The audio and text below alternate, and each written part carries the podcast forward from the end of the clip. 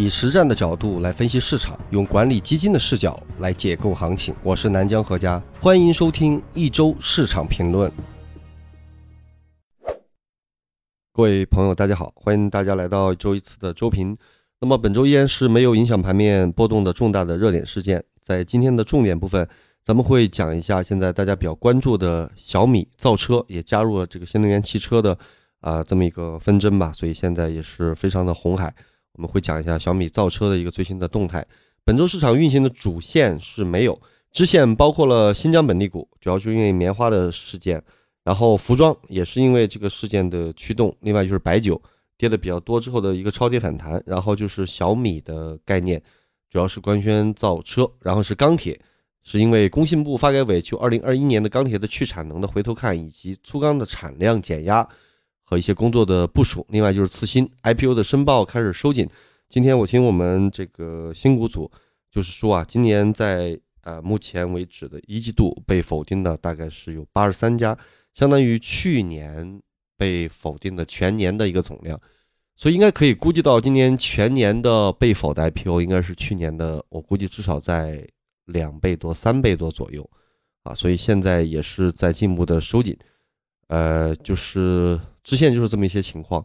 那本周一共创新高的是四十家，比较上周是增加了九家，新低是七家，比上周减少了五家。整体的市场氛围还比较平稳。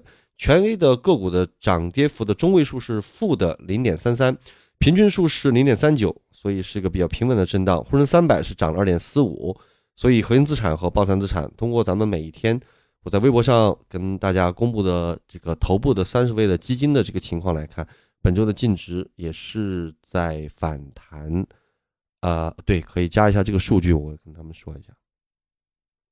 所以本周总体看起来是指数强于个股，然后分化程度是在加剧。从新发行的基金来看，从三月二十九号到四月零二号，全市场新发行基金是十四只。从类型上来看，是普通股票型是一只，偏股混合型是四只，偏债混合型四只，混合的债券二级基金是一只，医疗。呃，沪港深、沪港通、港股通低碳类的指数型是四只。我们从一个图表的数据能够看出来，新发行的基金依然是受到了最近这个行情波动的影响，处于一个相对的一个低位，是在去年和今年的一个低位。但总体来讲，这个量呢还是高于一九年和二零年的初。那第二项，咱们根据本周的实际的走势，跟上周咱们节目最后的一个估计做一个印证和对比。上周咱们说大概率会在三三五零到三五五零之间运行。那本周开盘是三四二九，最高是三四八七，最低是三四零九，收盘是三四八四，周振幅是二点二七，那就是在这个区间里啊，没有什么太大的意外。咱们接下来从宏观、中观、微观来分别说一下整个市场情况。首先，我们说一下宏观给分百分之，本周依然是六十一分，给分是不变。重要的几个情况说一下：第一是二零二零年的年中，以城投的平台的贷息的债务表示，整个的地方的隐性债务规模是高达四十三点八万亿，高于显性债务的二十三点九万亿。那么两者的合计对应的地方杠杆率是超过了百分之六十七，债务率是接近百分之二百五十，远远的超过了通行的警戒线的水平。地方政府的地方债务的压力也是凸显。二零年城投的债募资，注明是用于要拿来借新还旧的比例超过百分之八十五。大家可以想啊，这个世界其实这个头部的国家，基本上都是要偿还，呃，新债主要是拿来还旧债啊。不过咱们还是在新债还旧债。那有些国家它是这个新债主要还利息啊，现在利息都还不上，所以。不要看咱们的杠杆率高啊，别人连利息都还不上，所以没太大关系。那么债务的付息的规模是占了整个的财政的支出的占比是已经超过百分之五，其实这个都是相对的。那么三月份呢，中国的制造业的采购经理指数 PMI 为五十一点九，比上月上升了一点三个百分点，是今年的最高点。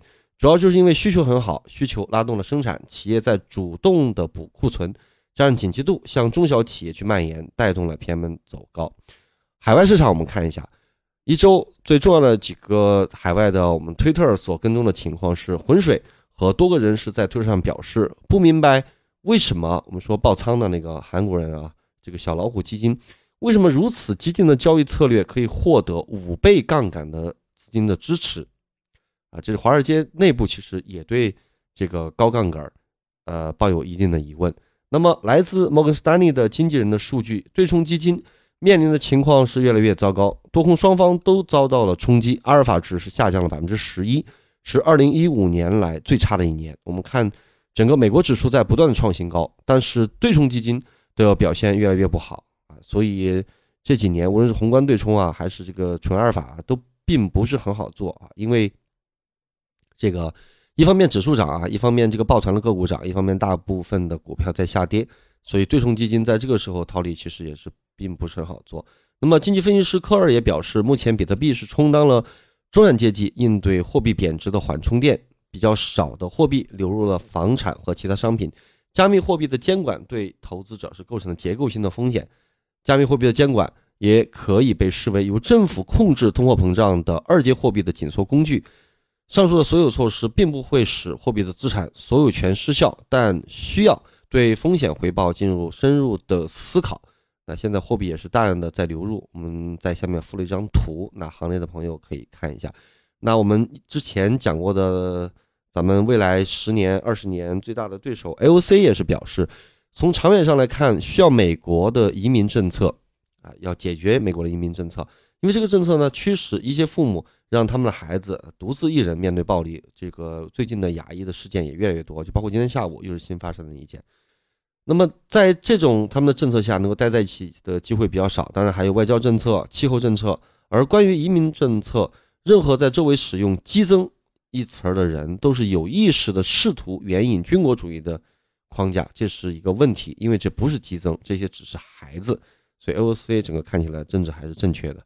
他说：“他们不是叛乱分子，而且我们没有被入侵。”啊，基本上海外的推特就是这么一个情况。我们看一下美国的市场，美国的市场总体看起来就是基金爆仓的事件，然后也影响了其余重仓的中概股和向其提供这么大杠杆的服务商也出现了巨额的损失。那么这些券商也是在大跌。但是随后呢，拜登政府又公布了两万亿的美元的基建的计划，所以周四。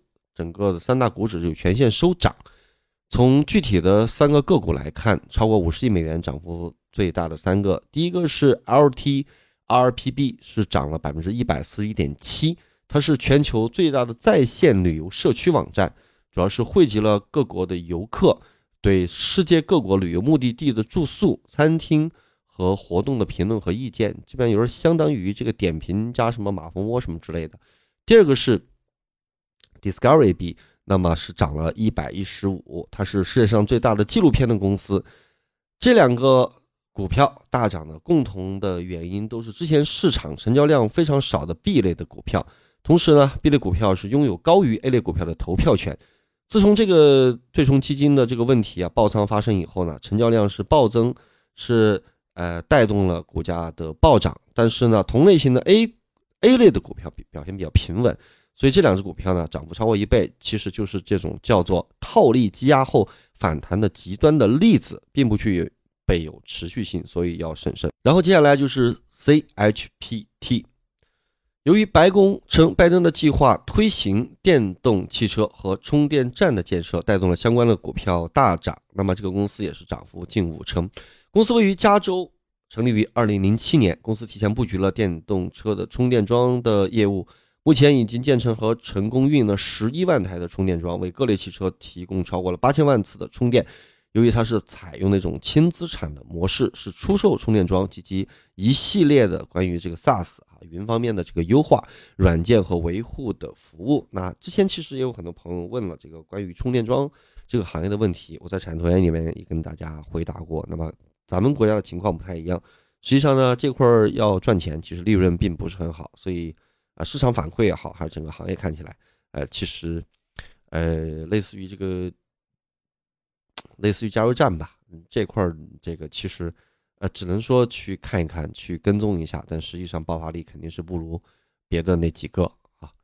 那么跌幅最大的几个啊，一个是 UI，是美国无线宽带技术的解决方案的提供商，主要是因为涉及了数据的泄露和违反了证券法的行为，面临被诉讼的风险。然后就是日本的券商和金融服务机构 NMR 野村控股，主要是就是向这个小老虎基金提供了超高的杠杆，他们估计会带来超过二十亿美元的损失。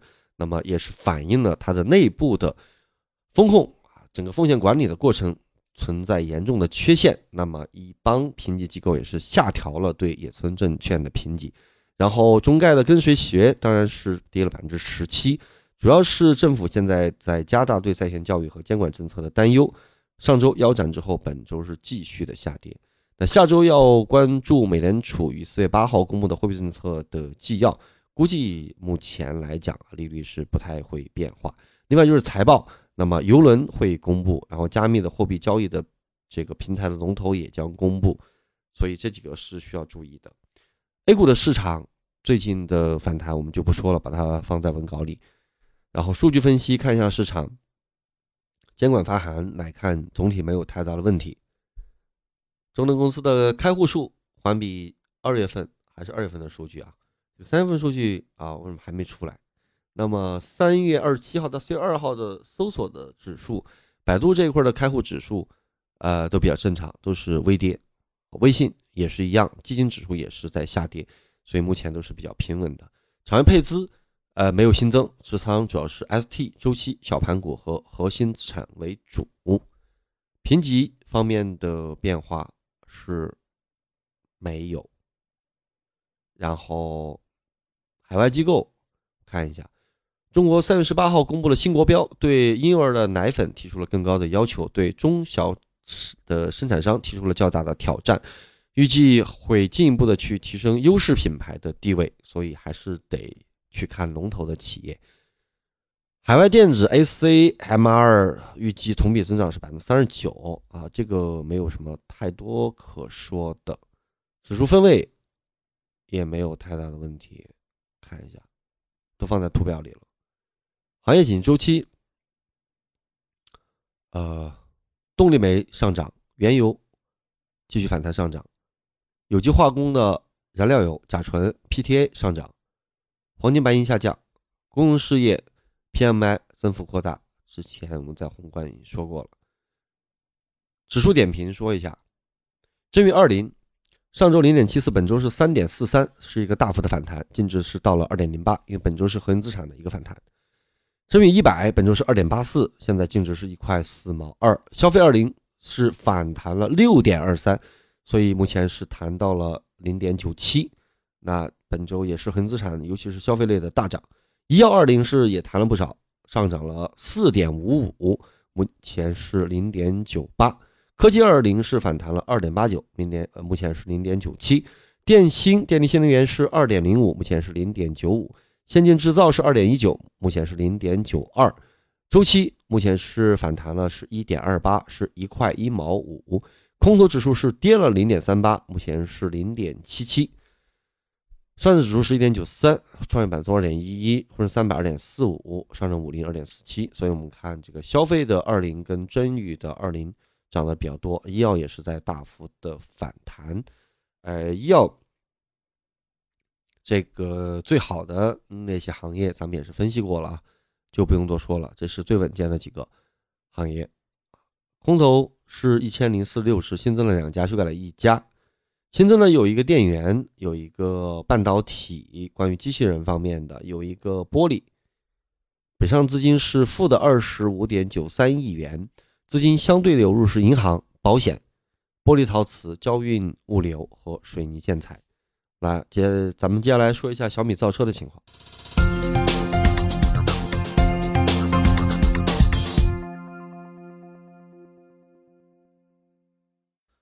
好，咱们接下来说一下小米造车的情况。那本周小米电动车是正式的立项。其实，在几个月以前呢，一直就已经在吹风了。当时我在微博上其实提醒过，不过这个提不提醒，其实业内来讲呢，也是估计他早晚会做这么一件事儿，其实并不意外啊。那整个的公告的内容是包括了首期投资的一百亿元，这是注册的资本，预计未来十年投资是超过了一百亿美元。那么雷军是兼任汽车业务的 CEO。让小米的资源给到电动汽车的业务上，此前在二月十九号的下午三点半，关于小米造车的相对确切的消息流出，股价也是大幅的直线拉升。这是从二零年的十二月二十三号到当日，小米收获的最大的单日的涨幅。不过在那段时间呢，造车的消息是拉升了市值的同时，公司自己还要出面去很暧昧的去否定，这实际上也是凸显出小米的尴尬与不安。呃，因为这个业务的升级转型，相比于其他的新经济的巨头更加的困难，不仅仅是需要进行更大规模的资本开支，也就是投入。因为造车这个东西是一个重资产的行业啊，那么也要面对更大的舆论压力。因为从一个手机跨入到造车，啊，是吧？之前啊，上一个这个是吧，是为梦想而窒息啊。那么造车的原因，当然这个很明显了。首先，新能源汽车的这个超级大拐点，汽车市场机会是手机的这个规模的十倍以上，十万亿。小米在此之前呢，是所有新经济当中巨头当中市值最小的一家。相比于竞争的对手苹果二点一八万亿美元的市值，相差更为悬殊。啊，雷军也是按照自己话说，这是一辈子最后的一项大创业，也是在寻求一个自我突破。呃，造车是一个很重要的选项。第二个当然就是国内的汽车新能源汽车的渗透率和市场的集中度比较低，现在是一个品牌野蛮生长的时候。让我想起了九几年和零几年初的那波造手机，大家还记不记得？什么手机中的战斗机啊？我我记得当年海尔都造手机，我还有有一个海尔的手机。然后呢，汽车当然是整个智能生活重要的组成的部分。完善全景的智能生活，通过观察电子产品的使用，可以发现，所有电子类产品呢，都嵌入到某些特定的生活场景中去解决相应的问题的产物。那早期的个人电脑。后来的智能手机是融合了电脑，那以后消费电子化、玩具越来越昂贵的智能汽车，它会包含了娱乐，包含了，当然最重要是出行啊。所以一旦产品在场景当中变化被替换掉，就意味着相应的企业要被下线，那失去了一部分的创造的价值、利润的在线的时长，而且给了其他对手以生存的空间。这个局面，任何巨头级的消费电子的企业都不能容忍啊。都是要去尽力的突破。那么小米也有自己进入整个市场新能源汽车市场的一个条件。首先就是在电动汽车时代呢，造车难度已经大大降低了。那么电动汽车更加接近于电子产业，因为现在各项的技术都相比于五年到八年前都比较成熟一些，所以现在也是比较安全。其实它是一个啊在右侧的这么一个进入。第二就是小米的产品的经验啊，业务的模式和技术是可以复用的。比如说它的硬件加软件的融合，互联网商业模式、品牌用户优势，然后销售的网络技术能力可以复用啊，现金储备也是够的。现在按他们自己说是一千零八十亿，有资源上的一个优势。那汽车对于小米的财务方面有什么影响呢？对财务具体方面，我们还需要再多做一些调研，发展的速度。未来一两年不会那么快，那之后怎么去加速呢？根据小米之前十一年来的成长的历程，过去是一个非常高效的研发计划，能够找到非常有效的关键点进行投入资源，高效的研发，估计在汽车领域会做同样的事情。而对外承诺的一百三十亿的投入，完全是手机加 A R O T，那汽车会单独做一个新的业务来做战略的战略投入，不会算入手机和 A R O T 的业务里边啊。所以，未来手机和 rot 这块还是小米非常重要的一部分。那么，相对于别的行业，它的竞争力和在产业链里边的地位呢？在集团里面有两个投资的团队，过去在近三年里边也投了和汽车相关的创业公司，也看到了很多的核心技术企业。那么，战略投资部也投了汽车方面的企业，比如说像智能座舱，包括对汽车和智能手机融合这一侧有独特的认识。要做车，那肯定是要做一个跟互联网用户体验直接相关的。因为小米一直像我们之前很多年前关注小米手机的时候，它都会在论坛上直接去跟用户沟通，然后去做改进。所以汽车估计也还是会用这样的一种模式，主要是从去提升用户体验的方向来思考设计。因为小米一直以来就是一个软硬相结合的企业，做电动车的决定很重要的原因就是小米的团队认为电动车。未来会是一个最大的移动的互联网的终端，这和智能手机啊乘以 IoT 的这个战略是非常吻合的，会从这块儿去思考它产品的定义，而不是说用什么样的产品来去，呃，光满足去需求啊。所以它不是一个 ODM 的产品，去需要重新去定义消费者一些内容。那同时当然也会有一些风险了。最大的挑战，首先就是要组建优秀的团队，是吧？这不仅仅是，呃，买买买、合合合能够解决的。那么，能够迅速的吸引和集合一大批电动车领域的人才，也是个挑战，也是个风险。另外就是做智能手机，那么就算一百万台的库存，可能几个仓库就搞定了，但是要造车呢，二十万辆车就是很大的挑战啊。所以，汽车和手机在库存和供应链方面也都不一样。那团队大概的规划，目前相比于新势力的相对的优势，就除了有钱以外，最明显的就是人才的积累和优势。有三万名的员工，基本都是软件工程师。那除了电池、底盘、电机以外，智能汽车很大部分工作是集中在软件儿。那么这就体现出小米的优势。小米有很多的软件儿以及 AI 领域的工程师，再有现有的条件去吸引汽车领域的人才来补充团队。积累的东西也很多，做云服务啦、互联网服务啦，在软件的架构上都是相通的，技术是可以复用的。那规模也是优势，对产品的理解、十年打造的能力，对于几个新的造车的这个造车的巨头，也是一个重新搭建的一个啊过程。所以过去投的这些企业都是可以用到的资源啊。现在的供应链的合这个合作的伙伴也是希望参与到这个事业当中来，比如镜头模组。本来是给手机做的啊，未来就会用到汽车方面，所以很多的供应链也是相通的。那雷军是投了小鹏和蔚来，当然了，这有潜在的一个相互竞争的风险。因为有个来自业内人士的评价，就是说，说雷总说，呃，这几个人都是好朋友，但是现在电车的渗透率还只有百分之十，现在大家就说集体把这个市场做大，把这个饼做大，而不是去抢生意。他们也很支持雷总要做车。雷总个人时间分配方面，他决定要做这个事情，他也知道没有他，那很难动用整个公司层面的资源。如果把车做好，也会带动手机和 IoT 的业务的发展，会辛苦一些。但是呢，整个电动车他们还是很有信心，会对自己的核心业务也会带来正面的作用。所以这就是目前整个小米对于造车这一部分的情况。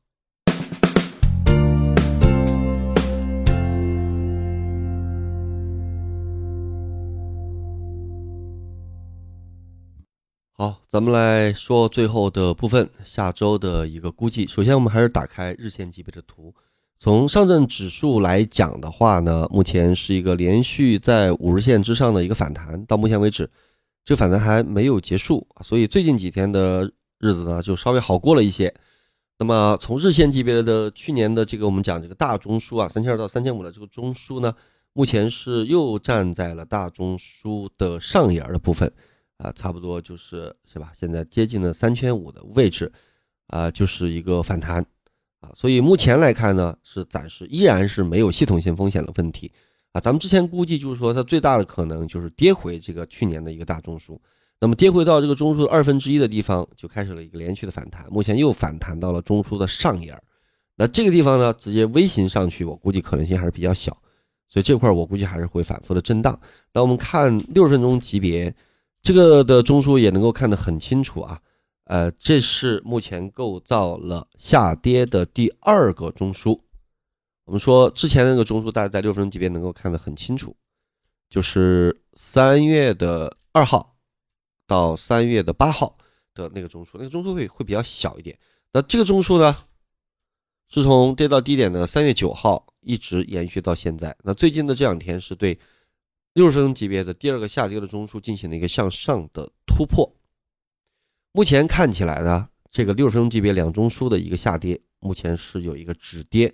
那么接下来的情况很有可能是会围绕着这个中枢以及上个中枢。那么上个中枢的区间就是三千四百八十五到三千五百七十七，那基本上也就是三千四百八到三千五百八这一百点。那刚刚过去的这个中枢呢，就是三千三百五到三千五这么一呃这么一百五十点，所以从最近的这个中枢的下沿算起来，啊，目前是上沿到下沿，从三千三百五到三千五有一百五十点，差不多就百分之五的这么一个振幅。那么往上看呢，就是这个我们说之前的压力位在三千四百八十点，对吧？最近也是在这个点位徘徊。那么如果要回到上中枢呢，就在三千五百多点，所以往上的空间我们就看到差不多有这么一个百分之二点啊二百到百分之二三呃到百分之三的距离。向下的空间呢，从目前呢就是有一个三千三百五到三千五百分之四。所以往上是百分之二三，往下是百分之四，总共就是一个百分之六的一个振幅。那这个振幅，我预计持续的时间，从目前看起来会比较长。啊，目前从下周来看，那大概率就是在这两个中枢之间去震荡了。啊，大大概就是可能在三千四百二到三千六百二，啊，都到不了三千六百二，我觉得就是三千六、三千四到三千六这么一个区间去震荡。那大家从六分钟级别图应该很清楚的可以看出来，就是两个中枢之间，就是六分钟级别的两个中枢之间啊，图上非常清楚的能够看到。我也会给大家在这个附上一个图啊，大家可以去看这个图。那么指数方面，上证指数是这样，那创业板综合指数，当然我们能看到它是之前是跌破了去年的这个日线级别大中枢，目前是又回到了这个中枢啊，回到了这个中枢的下沿啊，又回到中枢里边。所以最近反弹还可以，但创业板中为什么会比上证跌得多呢？因为它主要成分啊，就包括这个是吧，养猪也好啊，包括最大的电池也好啊，包括了这个占的成分很高比例的新能源啊这些啊，所以它的跌幅会大一些。目前是回到了这个中枢啊，相对于来讲，上证指数会更强一些啊，所以就这情况。但目前。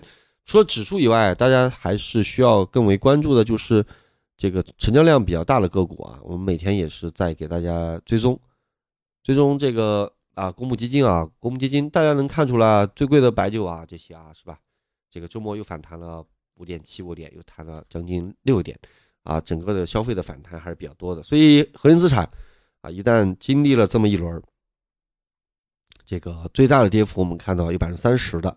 啊，像这些最贵的白酒，这些当然是峰值是跌了百分之二十三到二十五左右。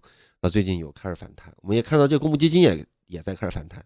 之前也跟大家说了，这个反弹压力位啊，基本上就是先是一半，就是什么叫一半？你比如你从一百，那跌到七十是跌了百分之三十，那么那么反弹一半位置，当然就是百分之就是是吧？就是八十五块钱这个位置喽。从七十到八十五，一般就二分之一是比较重要的，然后四分之三，然后回到前高啊，我。个人是相信说这个恒资产的范围会缩小，但是恒资产真正能够再创新高的，我相信还是有不在少数啊。那么哪些最好？其实大家心里应该很清楚了。我们说了医药的那几个啊，包括这些最贵的白酒这些，我觉得都没问题。那么相对于来讲啊，也当然我们再重复一个问题，很多人也有说那些有门槛，有门槛，公募基金没有门槛啊，是吧？所以公募基金的反弹，我们看目前也还是可以的。那这波我们能够跟踪，能够看出来啊，大家。每天都在公布他们的净值，能够看出来，基本上都扛住了。那现在也是在顺利的反弹，那能反弹多久不好讲。但目前确实跟咱们最初的一个预判是相符合的，就是杀，就是杀到这个日线级别大中枢，也没有产生系统性的风险，直接有力的跌破这个中枢啊，产生一个比较大的风险。所以目前来看还是维持这么一个格局。那外围的因素当然是很重要了。那么美国市场啊，这个基金爆仓，呃，能够延续多久呢？会有延续多大的影响啊？现在还不好讲，是吧？泡沫没有破灭之前都不能算是泡沫啊，所以外围的风险，呃，大家都认为要来，但一直不来啊。国内的也是在处于这么一个反弹啊。目前这几个月呢，核心资产我估计，呃，也是在一个月前跟大家说的吧，会进入一个大震荡。所以这几个月呢，希望大家能够保持好心态，不要着急，好吧？所以整个市场目前来看没有太大的问题，真有什么太大问题，在微博上。就会跟大家去沟通一下。好，最后看选了一句什么话？哎，数学家、哲学家啊，罗素，如果一听到某一种与你相左的意见、不一样的意见就发怒，这表明你已经下意识的感觉到你的那种看法没有充分的理由。如果某一个人硬要说二加二等于五，你只会感到怜悯，而不是愤怒。罗素，罗素的嘴巴比较毒的，好吧。今天就到这里。